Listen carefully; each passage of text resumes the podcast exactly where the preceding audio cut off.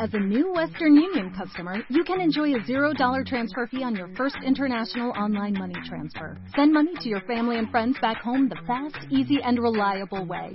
Visit westernunion.com or download our app today to get started, and your first transfer fee is on us. FX gains apply, not available for credit cards and transfers to Cuba. Services offered by Western Union Financial Services Inc. and MLS 906983 or Western Union International Services LLC and MLS 906985. W Radio 96.9. Monday, Tuesday, Wednesday, Thursday, Friday. Every day.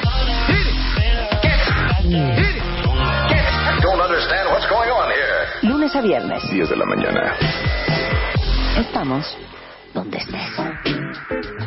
12.04 de la tarde en W Radio. Hombre. ¿Y saben qué? Anamar Orihuela is in the house. Sí, sí. ¿Viste cómo ya aprendí a decir tu apellido? qué después de bonito. tantos? Antes de que decía yo Orihuela. Hace mucho. Orihuela. Hace mucho. Orihuela. Orihuela es como como sanguijuela. habichuela. Como habichuela. Como habichuela. Habichuela. Es Orihuela. Es una Orihuela. gran psicoterapeuta. Y hoy vamos a hablar de la autoestima. Ay, qué tal. Sí. ¿Qué tal? Y hoy en la era de las redes sociales, qué importante es tener pues tu centro, Totalmente. tu autoestima en su lugar. Totalmente. Tus valores y tu eje puestos en donde debe de ser, porque si no, cualquier saber cosa. quién eres, no importa lo que digan los demás, saber de qué vas, saber de qué estás hecha. Sí. La autoafirmación en momentos duros está muy Sí, cañón. Qué cañón. Bueno, yo de verdad les traje este tema mucho también pensando en qué cuánta falta nos hace la autoestima, cuánta falta nos hace mirarnos con otra eh, desde otro lugar, desde otra grandeza. Les voy a decir, eh, justamente les traje temas que he estado profundizando con, pues con mis grupos de autoestima, con mis grupos de terapia. O sea, yo creo que si algo nos hace falta aprender y aprender muy bien es a, amarnos, a mirarnos con respeto, a mirar a los demás con respeto, a que no nos amenace la grandeza del otro, a que podamos tener una visión generosa. Y desde esta posición es que hoy pregunto, ¿tú te amas o te odias a ti mismo? Entiendo que es una pregunta fuerte. ¿Te amas o te odias? Nadie diría, yo me odio. Bueno, a lo mejor algunos sí. Yo me odio algunas veces, Ana Mar. Sí, o entiendo. cañón. Sí, pero bueno, algunas veces Pero te voy a decir que es lo Va. más cañón. Lo más difícil es amarte cuando todos te odian. Exacto. Sí, sí, sí. Qué difícil es sostener el amor, la, in- la, la integridad Claro. contigo mismo. O lo difícil es amarte cuando alguien te dejó de amar. Por ejemplo, cuando alguien te dejó en una relación. Totalmente, sí. Bueno, porque además amarte es una forma de, de integración, Marta. O sea, el amor con uno mismo eh, no tiene que ver con una idea romántica, sino con la integración de todo lo que tú eres. Y justamente hoy voy a platicarles de, de una teoría que he estado profundizando en relación a el verdadero yo, en relación al ego, en relación a una- un concepto de Platón padrísimo, para que nos ayude, para que sea una herramienta para que podamos mirarnos mejor, eh, conocernos más, aprender a, mirar nuestras partes desde una totalidad, porque eso, de eso se trata el, amor por uno mismo, es, es mirarme con toda mi totalidad. Eh, no somos complejos en realidad, tenemos partes que nos hacen sentir avergonzados, que nos gustan, que nos hacen sentir eh, orgullosos o avergonzados. Entonces, el amor es una integración de todas estas partes. Pero, ¿qué onda con el odio? O sea, el odio es una forma de rechazo a mi parte abundante, a mi bien. Eh, uno de los peores venenos que aprendemos como seres humanos, Marta, es el rechazo. O sea, el rechazo te lleva a suicidios, a cáncer, a enfermedades terminales. El rechazo te hace nunca sentirte merecedor. O sea, el rechazo es una forma de odio. A eso, a Claro. eso, si no aprendes a, a amarte, aprendes a rechazarte, ¿no? Entonces, justamente una de las cosas que, que mm, es muy claro es que cuando nosotros crecemos en familias disfuncionales, el amor por uno mismo no opera. O sea, eso es algo que no aprendes. Ajá. O sea, buscamos eh, de alguna manera negar nuestras percepciones, eh, negar nuestras necesidades, eh, no nos sentimos Minimizar nuestros sentimientos. totalmente, estamos completamente desconectados de quién somos. O sea, cuando nosotros aprendimos a, a odiarnos, hay una enorme exigencia siempre en que tenemos que ser correctos, asertivos, perfectos. eh, no te eh, cuando tú tú vivías en tu familia no podías decir cosas inaceptables como de mamá estás triste eh, mi papá está eh, no llega a dormir o este hay- no podías decir cosas que para la familia era censurable no Eh, aquí hay- ayer se pelearon a ver cállate no hables de eso no Eh, o sea todas tus percepciones eran em, digamos que canceladas y- y- y rechazadas mucha crítica, mucha ridiculización, mucha humillación, o sea, eso es, eso, eso es el pan de todos los días en los sistemas disfuncionales cuando, bueno, pues crecemos sin, más como un amor, un, odio a nosotros mismos que con un amor. Sus pensamientos y sentimientos no tienen valor. Eh, esto es algo que también que sentimos. Hay mucho control mediante la culpa, como una persona mala, como una persona que debe de ser buena, como que no se debe de equivocar, porque entonces ya no va a ser querida. Como que tienes que ser perfecta, claro, porque si no ya no vas a ser querido. Totalmente, no te puedes equivocar. Eh, cuando lo sobreprotegen, o sea, también una forma de, de- de aprender a odiarnos a nosotros mismos es, a- es cuando los papás nos sobreprotegen, porque no nos permiten desarrollar todas nuestras cualidades y nuestras habilidades, ¿no? Cuando no tienen límites y estructura, o sea, crecer sin límites y sin estructura definitivamente nos lleva a- a la- al caos, al, al impulso, a la desestructura, entonces esto nos puede generar una baja autoestima. Pero bueno, ¿cómo aprendemos, cuándo- cómo aprendemos a amarnos a nosotros mismos? Cuando transmiten y creen que tus capacidades, cuando pueden co- reconocer que tus capacidades y tus bondades son ciertas. O sea, papás que saben que eres bueno, que tienes una bondad, que te la reconocen, le enseñas a reconocerse y aceptarse, a conocer sus cualidades, quién es, aceptar quién es. No lo etiquetas, este, todos estamos en un proceso de, de aprendizaje y cuando tú como papá no etiquetas como tonto, como flojo, como incapaz, como no hay etiquetas, en realidad cometiste un error y es algo de lo que puedes aprender, entonces no hay etiquetas. Le pones límites que lo protejan y le das un entorno confiable para crecer. O sea, esa es otra de las formas en las que eh, este sistema inmunológico crece. Cuando sentimos que la vida es confiable y que el entorno es confiable para crecer. Cuando hay pertenencia y aceptación al núcleo familiar, eso es algo súper importante porque cuando nosotros nos sentimos no pertenecientes, como de yo nací, o sea, mis papás no son estos, yo nací en una familia donde igual ni pertenezco, no, no me siento perteneciente, pues hay un sentimiento de soledad muy fuerte.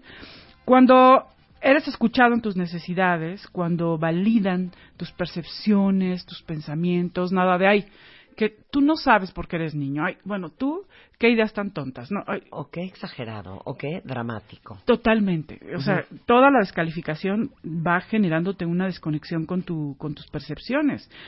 Eh, por ejemplo, otra de las formas en que los papás enseñan autoestima, pues es también con dinámicas sociales enriquecedoras, cuando tienes amigos, cuando disfrutas la vida con tus amigos. O sea, los papás que tienen vida social eh, enseñan mejor autoestima a sus hijos, porque la vida social y la relación con los otros es súper importante para establecer una, un, un, digamos un concepto de la vida como algo que se disfruta.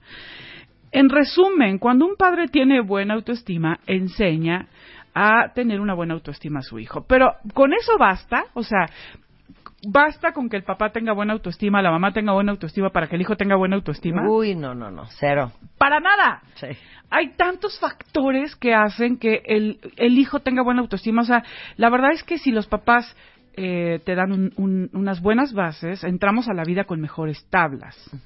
Pero de todas maneras eso ya va mucho más allá de los papás. Tiene que ver con muchos factores, con la escuela, los, con los maestros, con el temperamento del, del, del chavo. Tiene que ver con otros muchos factores. Con la retroalimentación que te da el mundo sobre ti mismo. Totalmente. Tu espejo, tu gran espejo, es el mundo. O sea, tus papás son una parte de ese mundo, es tu primer gran espejo, pero todos los demás son un espejo que te permite verte con aprecio, con aceptación. O sea, ¿qué pasa cuando en tu casa te aceptan, pero en tu escuela no?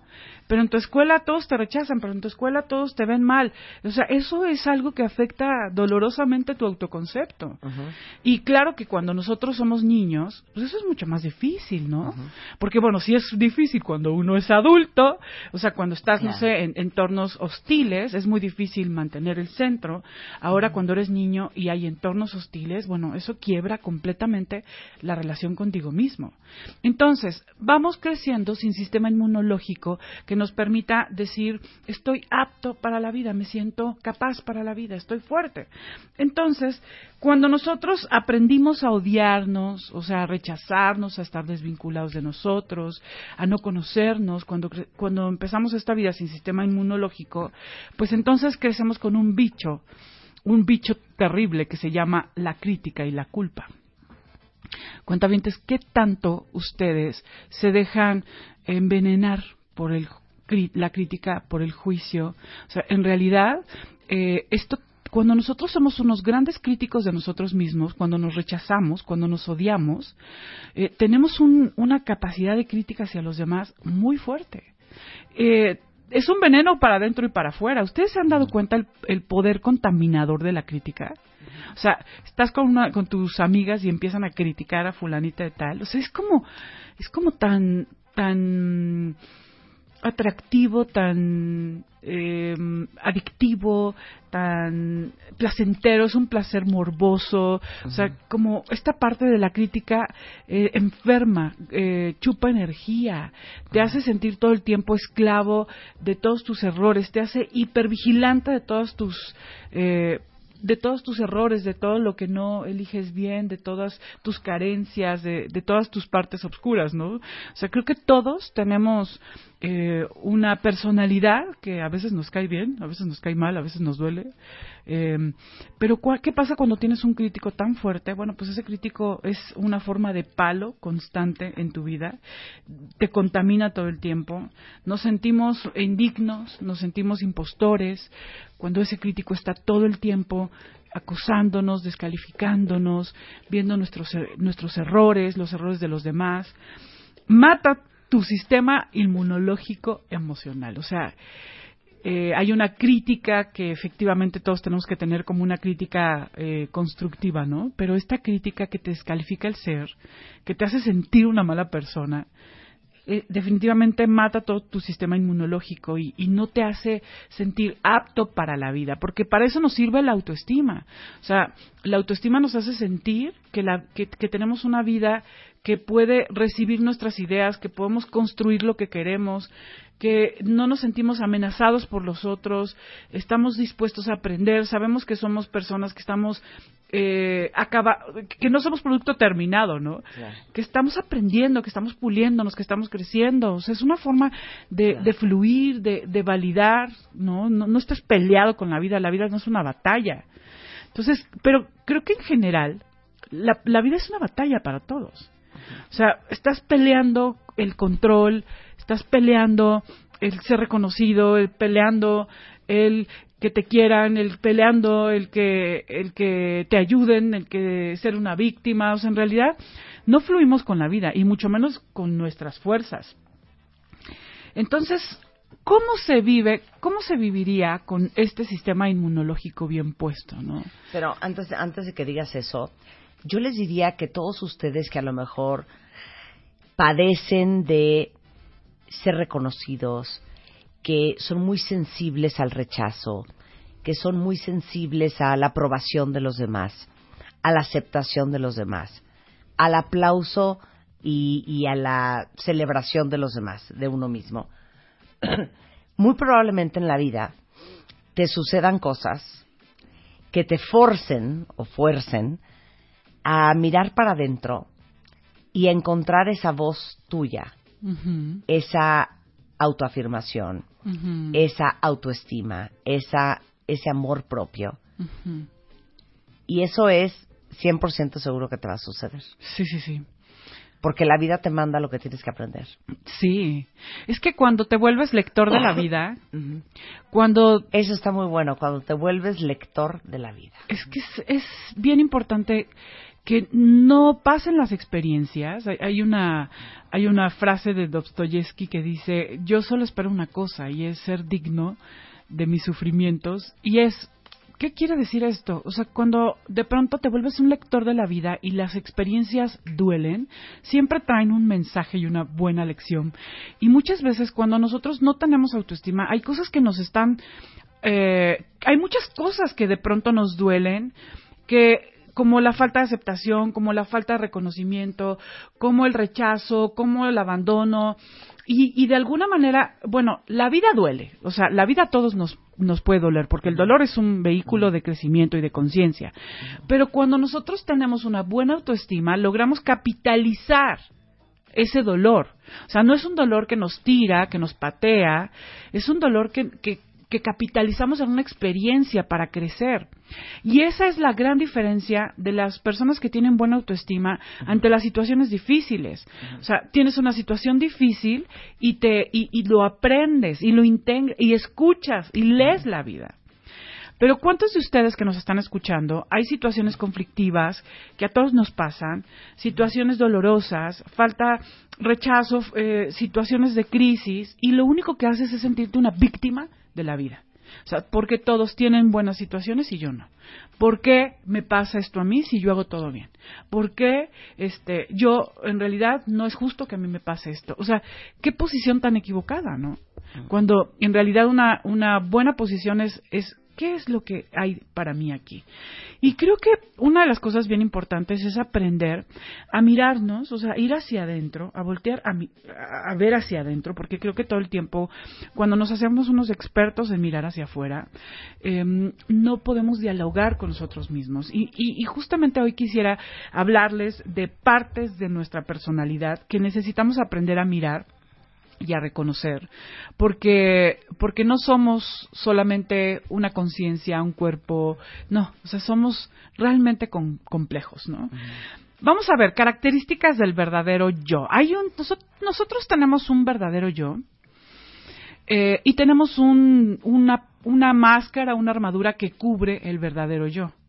Cuando nosotros nacemos a este mundo y, y empezamos el viaje, nos vamos encontrando con eh, familias, por ejemplo, que nos hacen sentir no pertenecientes, o situaciones de rechazo, o eh, situaciones difíciles, o necesidades de adaptación, como necesidad de, de a lo mejor, eh, no sé, si yo soy muy niño y tengo que cuidar a mis hermanitos, pues necesidades de mantenerme vigilante, de, en fin, todos vamos eh, te- te- viéndonos en la necesidad de desarrollar ciertas habilidades para adaptarnos a la vida o para proteger al verdadero yo. Por ejemplo, si yo tengo una mamá que me rechaza o tengo un papá que me ignora, ese dolor me hace generar una máscara, me hace generar un, un ego, una máscara que me permita cubrir el verdadero yo.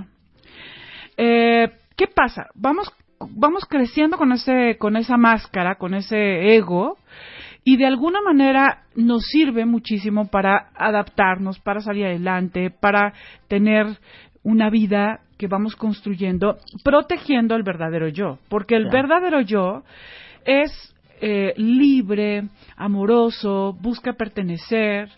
El verdadero yo es abundante, eh, no es prejuicioso, le gusta el, el verdadero yo busca lo onírico, o sea, no se pierde en situaciones complejas, en realidad busca, por ejemplo, le encanta la naturaleza, disfruta un mom- momento de belleza. El verdadero yo le gusta, eh, es abundante, Es más simple, es mucho más simple, simple. es como un niño. Claro. De hecho, la semana antepa, hace dos semanas tuvimos a Anne Archer Butcher, que escribe este libro sobre cómo encontrar tu voz interna. Ah. Y justamente hablando de, la traíamos, pero por estar oyendo la voz de todo el mundo, se nos Sí. descompuso nuestra brújula interna, Totalmente. ¿no? Es que eh, se, nos des- se nos descompuso, se, desqui- se desconfiguró, además se nos olvidó que la teníamos. Y justamente hoy, en, en, esta, en, este, en esta reflexión de autoestima, que nunca eh, es un tema de más, es que en realidad es un tema fundamental, es que, hay- es que hay que preguntarnos, o sea, ¿qué tanto estás conectado con, con ese verdadero yo? ¿Qué tanto lo conoces? Eh, ¿cómo, ¿Cómo se nutre el verdadero yo? ¿Qué le gusta? ¿Cómo sabes cuando estás expresando tu verdadero yo? Eh, ¿Qué es lo que le conmueve? ¿En qué, con, quién ¿Con qué personas en tu vida sí expresas el verdadero yo?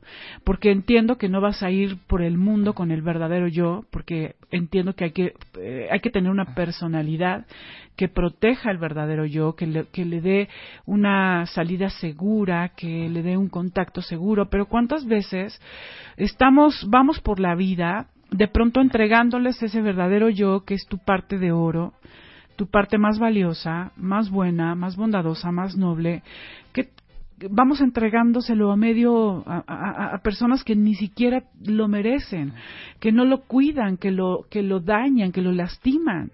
Entonces, eh, necesitamos entender que tenemos una dualidad. Tenemos un verdadero yo que tiene necesidades auténticas, que es flexible, que es libre, que es espontáneo, que eh, tiene una gran capacidad de asombro, que busca la, intimidad, la vulnerabilidad. Es un, es un verdadero yo que está en todo nuestro registro corporal. Ese verdadero yo es tu mejor parte. Yo diría que es como tu parte oro. Cuando tú estás conectado con, esa en ese, eh, con ese verdadero yo, e-, eres capaz de amarte. Está cañón, porque cuando tú te amas, cuando tú te logras integrar contigo mismo, cuando, cuando te gustas a ti mismo, es porque conoces tu verdadero yo, ese verdadero yo te da eje, te da centro. Y también conoces tu personalidad. Y tu personalidad es una personalidad que tiene prejuicios, que tiene rigidez, claro. que tiene, bueno, justamente les vamos a explicar esa rigidez de la personalidad que da el dolor. Claro. Regresando del corte, así es que no se vayan y ya volvemos. Estamos de regreso con Ana Mar Orihuela y estamos tratando de entender quiénes de ustedes se aman y quiénes se odian. Así es. ¿Y en qué radica tener una buena autoestima? Sí, y justamente estábamos hablando de que una de las grandes conexiones con el amor propio es la conexión con el verdadero yo. Y que también tenemos que conocer otro rostro, otra parte, otra dualidad de nosotros que se llama el ego o que se llama la personalidad. La personalidad, decíamos las características es completamente prejuicioso. A la personalidad le gusta hacer las cosas que cree que la van a hacer buena, que la van a hacer perfecto, que lo van a hacer reconocido. Eh, la personalidad es rígida. Yo les decía antes de irnos al corte que la rigidez de la personalidad está eh, pues dada por el nivel de, dolor que nosotros tenemos. O sea, eh, la personalidad si tiene muchas heridas, si tiene muchas experiencias dolorosas, entonces se convierte en una personalidad rígida, dura, inflexible. Y entonces se establece muchos sistemas, muchos juegos psicológicos, donde lo que busca es defenderse del mundo. O sea, la personalidad la fuimos creando para defendernos del mundo, para protegernos de situaciones que nos dolían, para adaptarnos a las circunstancias. Y nosotros todos necesitamos una personalidad, pero necesitamos una personalidad flexible, permeable, eh, que, se transforma, que se mueve. Cuando nosotros tenemos mucho dolor, cuando tenemos, cuando estamos muy lastimados, cuando, eh, en fin, cuando tenemos una historia de, mucho abuso, nuestra personalidad es rígida, es inflexible. Entonces establecemos dinámicas completamente eh, como rígidas, ¿no? O sea, mucho control, control, control, control, control, no puedes dejar de controlar. Muy muy mucha perfección, mucha perfección y no puedes no puedes darte el derecho de equivocarte. Victimismo, o sea, totalmente víctima, yo mm, soy la víctima de todo y no te das el derecho de, eh, de asumir tu responsabilidad, ¿no? Entonces, cuando nosotros tenemos mucho dolor, de pronto esa, esa personalidad se hace tan rígida que no permite sacar y expresar el verdadero yo. No permite que se exprese a través de eso. ¿Y qué pasa? O sea, cuando nosotros no conocemos, cuando no tenemos al verdadero yo, entonces no vivimos intimidad.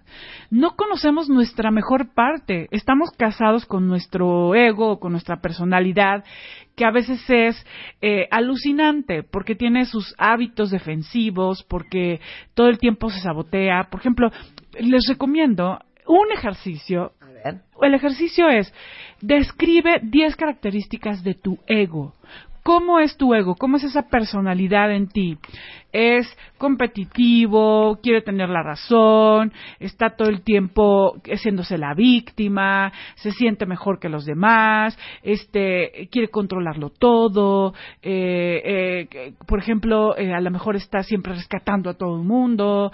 Eh, eh, no sé, por ejemplo, se siente más chiquito que todos. O sea, ¿cómo, cómo es tu ego? ¿Cómo es esa máscara? En cada uno de ustedes. Pongan 10 características de su ego y ahora 10 características de su verdadero yo. ¿Cómo es tu verdadero yo?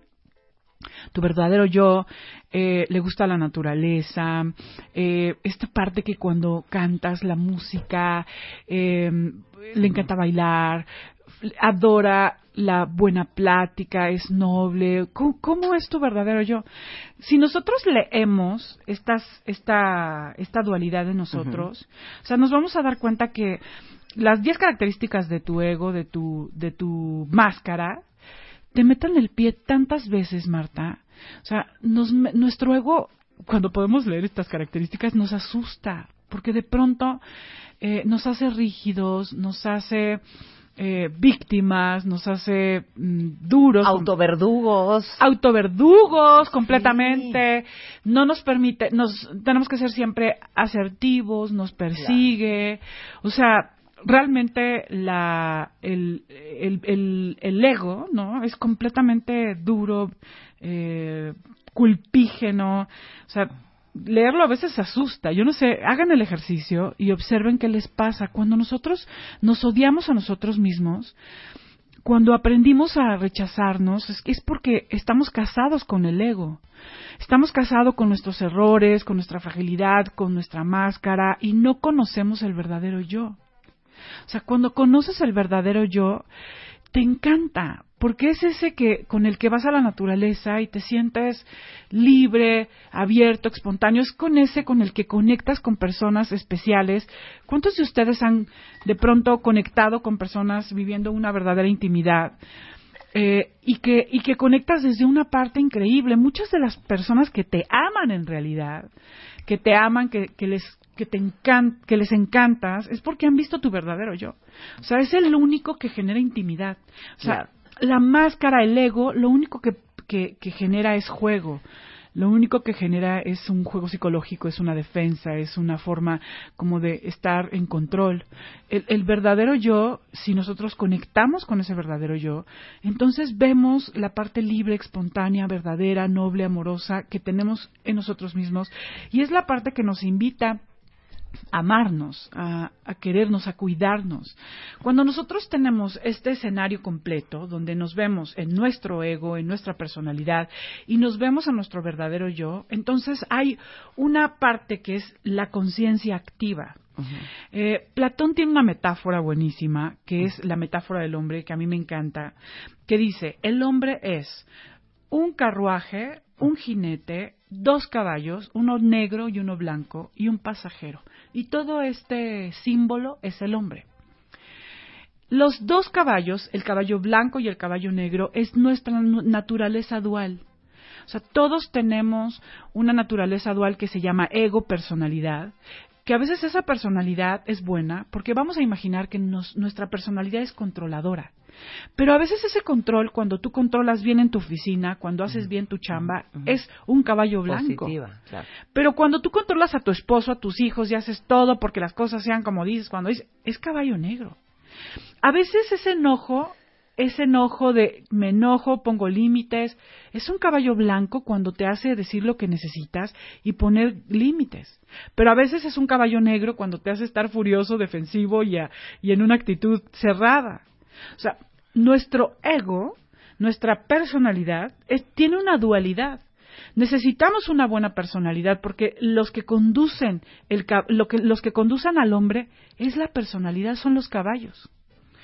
¿Qué tanto conoces ese caballo negro y ese caballo blanco que te dirige hacia donde vas? Uh -huh.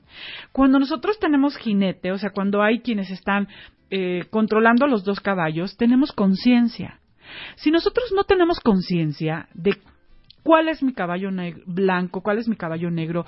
¿Cómo, ¿Cómo llevar mis habilidades hacia una visión positiva? ¿Cómo llevar mi control, mi perfeccionamiento? ¿Cómo llevar eh, mi capacidad empática? O sea, ¿Cómo llevar mis cualidades hacia una expresión es- eh, positiva de caballo blanco? ¿O qué tanto en la ignorancia y en la inconsciencia la llevo hacia un caballo negro? Hacia el, la rigidez, el dolor, hacia la defensa, hacia separarme, ¿no? Hacia el prejuicio, hacia el aplauso, el reconocimiento. O sea, hay algo que le encanta al caballo negro. El caballo negro le encanta el poder, le encanta el dinero, se afirma a través del físico, se afirma a través de valores que en realidad simplemente te dan una, una, digamos que una fantasía de bienestar y de poder. O sea, en realidad el- la conciencia te permite ver estas dos naturalezas, porque además todos las tenemos. La gran diferencia es si tu conciencia gobierna tus dos caballos y si vas dirigido hacia donde quieres ir Claro. Llevando al, pes- al pasajero. El pasajero es el verdadero yo, es tu mejor parte. Y cuando nosotros muchas veces vamos en el carruaje, no tenemos jinete, nadie está controlando los caballos, tenemos un caballo negro que va desbocado, quién sabe a dónde fregados, y un pasajero que está muerto de miedo porque no tenemos, no, no hay control de hacia dónde vamos. Cuando nosotros ponemos a la conciencia, cuando nos damos cuenta, cuando leemos la vida, cuando nos miramos, entonces logramos mirar estas dos naturalezas que somos que tenemos en nuestro interior. Y hay que aprender a dirigirlas y nutrirlas. Las dos son, son fundamentales. O sea, no solamente el caballo blanco dirige nuestra vida. Eh, en realidad también el caballo negro siempre la está potenciando. En la medida en que observamos, en que leemos la vida, en que nos hacemos conscientes, en que nos hacemos responsables de eso que vemos. Porque además nos encanta proyectar todas nuestras eh, basuras y nuestras mugres, ¿no? Claro, por supuesto. no nos gusta mirar la naturaleza oscura y nos sentimos una mala persona cuando cuando miramos nuestro juicio, nuestra debilidad, nuestra eh, no sé, nuestra envidia, nuestros celos, nuestra supuesto. carencia. Y por eso hemos hablado tanto, cuentavientes, de lo importante que es la autoobservación. Porque de los primeros pasos, como dices tú, Anamar, para vivir con autoestima, es vivir con conciencia. Exacto. A mí me encantó lo de la lectores de vida. lectores de vida, observadores, porque la vida es pura matemática, Marta. Está cañón, o sea, el día que te enteras que todo es matemática, Es que la vida es escuela. la vida es escuela, la vida, eh, de pronto no nos gustan las lecciones, eh, cuando tenemos hijos, cuando estamos mucho en movimiento, cuando, cuando estás viviendo, la vida te enseña cosas. Muchas Claro. veces cuando estás queriendo el, teniendo el control de todo, o sea, una de las señales de una buena autoestima es una persona que se está moviendo. Claro. Ann Archer Butcher, que es esta mujer que lleva dedicada al, al tema de encontrar eh, tu voz interior y que tiene este bestseller que ha sido una locura a nivel mundial, eh, que estuvo hace un par de semanas en el programa, me volteé y le, le dije, oye, es que la vida sucks. Y yo juré que me iba a contestar, claro que no, Por o sea, la no. vida es increíble desde este lugar, como súper positivo. Y me dijo, claro que la vida sucks. Entonces le digo, ¿cómo? O sea, yo pensé Ajá. que me ibas a decir que no. Ajá. Me dijo, pero por supuesto, pero es que la vida tiene que soquear. Exacto. Entonces le digo, ¿cómo? Sí. Dice, porque la vida Si no, ¿cómo es una universidad. Sí, sí. Si no, ¿cómo se aprende? Totalmente. O sea, ¿cómo vas a pasar ese sexto año de matemáticas sin un examen que sucks? claro. La vida supone ser así, Sí. difícil, complicada, de retos. Porque todos aquí estamos para crecer Sí. y para pulirnos. Totalmente. Y somos un espejo el uno del otro. Y el caballo negro es una lección impresionante para todos. Claro, pero si no lees la vida y si no lees lo que te pasa en la vida Sí. y si no le buscas el, el lado positivo y la lección y el Eres aprendizaje, arrastrado. Claro, entonces eres víctima de todo lo que sucede. Completamente y pierdes, víctima. Como dice Mariano Barragán, no importa que pierdas todo, siempre y cuando no pierdas la lección. Totalmente. Y no te pierdas a ti mismo, ¿no? En esa lección. Porque hay una frase también de Buda que dice, el dolor es un vehículo de conciencia. y todas las partes, estamos en una época de caballo negro, por llamarlo metafóricamente, ¿no? Donde todos nos sentimos con el derecho de juzgar, de sentirnos, de dar de palos, de culpabilizar, de sentirnos una víctima, de estar enojados, de, de envidiar, de competir. O sea, eh, somos, somos, estamos en una época de caballo negro. Esto, esto o nos enseña o nos hace aprender a, a, mirar tu verdadero yo, a tener centro, a leer lo que te corresponde, a aprender la lección, o en realidad nos vamos arrastrados nos vamos arrastrados por toda la vorágine del caballo negro, ¿no? Por, utilizando esta metáfora de Platón. O sea, hay algo, Marta, que, que siempre pensamos que tiene que ver con fragilidad y se llama el poder de la vulnerabilidad. O sea, la única manera de mirar, de tener centro es mirando hacia adentro, es mirando tu vulnerabilidad, es aceptando cómo te sientes, es abrazando el verdadero yo, porque el verdadero yo es el que se asusta, es el que está, eh, es, es, el que tiene miedo, el que quiere volver a corazarse, el que se quiere perder en el ego ante las situaciones difíciles que a todos nos pasan. Cuando nosotros somos, tenemos una buena autoestima, logramos abrazar ese verdadero yo, aceptar lo que sentimos y agarrar fuerzas desde la vulnerabilidad. ¿Recuerdan, cuentavientes, algún momento en su vida donde la, vulnerabilidad te haya hecho fuerte? Un momento de vulnerabilidad te haya hecho realmente eh, eh, poderoso, capaz, em, eh, como en centro, como, o sea, un momento donde pensabas que te ibas a quebrar, donde la vulnerabilidad estaba a flor de piel y de pronto renaces con más certezas, con más capacidades. O sea, la vulnerabilidad tiene algo y es que crece el verdadero yo y te hace conectar con tu verdadero yo, te lleva ahí, ¿no? Te conecta con ese lugar y desde ahí es que tienes mucho más fuerza. Mm, la relacionamos con debilidad, pero eso no es. Es la posibilidad de sentirnos confiados. La vulnerabilidad nos da libertad, ¿no? Te hace ser tú, te conecta con tu verdadero yo. Necesitamos un ego fuerte que nos permita conectar con el yo vulnerable, con el yo vulnerable y expresarlo con protección. No hay que darle el yo vulnerable a cualquiera. No hay que poner al yo vulnerable en situaciones eh, donde, lo, donde lo lastime cualquiera. En realidad ese hay que entregárselo a personas que ya la hayamos, que ya eh, tengamos un casting probado, que ya que, que querramos vivir con intimidad. Ese hay que hay que ponerlo en la relación con nosotros mismos. Hay que aprender a conectar, a dialogar con ese verdadero yo. Si en realidad tú no conoces ese verdadero yo, no te amas a ti mismo. En realidad te odias porque el, la personalidad nos hace sentir rechazo por nosotros mismos. O sea, la personalidad, el ego, la función es protegerte y diferenciarte de los demás. Y cuando solamente estás casado con el ego, lo que haces es rechazarte a ti mismo y a los demás. Cuando conoces el verdadero yo, ese que te inspira, que te hace ver, sentir unido y que, conecta con las verdades más bellas, te hace sentir que, que, eres parte, o sea, es una forma de unidad, de comunidad contigo mismo. Y bueno, para poder vivir con autoestima necesitamos vivir conscientemente, Marta. O sea, salir de las posiciones de la inercia, dejar de querer controlarlo todo, aprender a arriesgarnos. Las personas que siempre quieren estar en la zona de confort y que no se arriesgan por nuevos proyectos, nuevos trabajos, nuevas ideas, eh, entonces en realidad siempre están viviendo en el control y nunca permiten que la vida les enseñe cosas vivir con la aceptación de nosotros mismos. O sea, hay que dejar de pelear con lo que somos. Mirar ese que eres en todo, en todo su gran dimensión desde tu ego, que tuvo un porqué, o sea, el ego de cada uno de nosotros, la máscara de cada uno de nosotros, no es mala, o sea, en realidad ha sido nuestra gran tabla de salvación en, diferentes situaciones. Tu, sobrevivencia.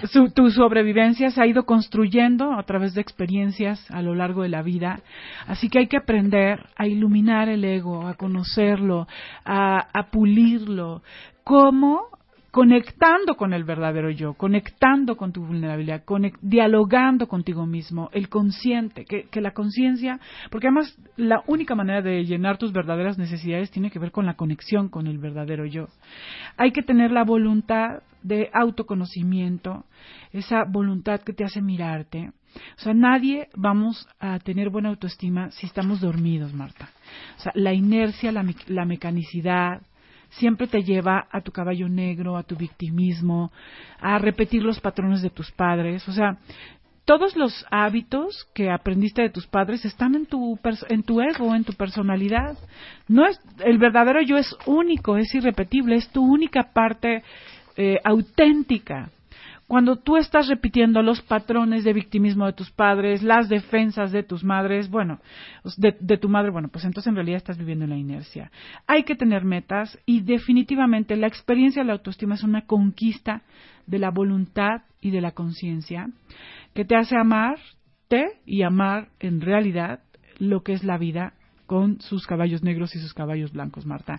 Y bueno, quiero invitarlos a un curso de autoestima. Justamente vamos a tener este próximo sábado 17 de junio, vamos a hacer un taller de autoestima donde vamos a trabajar la conexión con el verdadero yo, una conciencia de tu personalidad y vamos a hacer un ejercicio también muy interesante de sanación del odio y del rechazo a ti mismo. Vamos a trabajar con la herida de rechazo, Marta, porque la herida de rechazo es la que nos hace conectarnos con el odio, con el rechazo a nosotros mismos, el enojo que es un gran cáncer. Y bueno, es este sábado 17 de junio. Les voy a dejar los teléfonos para quienes quieran vivir la experiencia, recargar la pila de amor por ti mismo. Es 2455 4146 y 2455 4147. Los invito también a que me sigan en mis redes sociales, cuentavientes. En Facebook estoy como Anamar Orihuela Rico, en Twitter como arroba Anamar Orihuela. También tengo un canal de YouTube, en, eh, se llama Anamar Orihuela y ahí pongo vitaminas de Anamar para amar con capsulitas de autoestima, de autosabotaje, de respeto por ti mismo. Síganme en mis redes sociales. Y bueno, nos vemos en el taller este 17 de junio para trabajar esta autoestima y esta pila. Sobre todo va a estar enfocado a sanar la herida de rechazo a uno mismo. Muchas gracias. Gracias, Marta. Gracias, Anamar. Es Anamar Orihuela en Twitter, como ya lo dijiste. Y nos vamos cuentavientes, pero estamos de regreso mañana en punto de las 10 de la mañana, Viernes de Alegría en W Radio. Adiós. Chris Brown,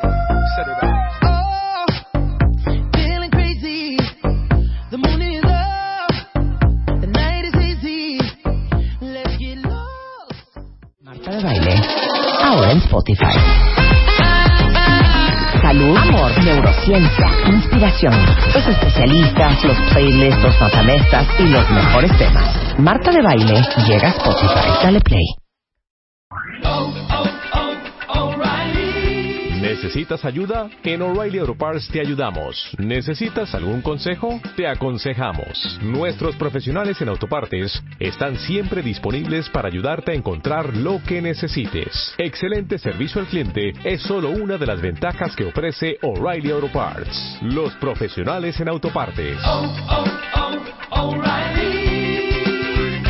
Auto Parts.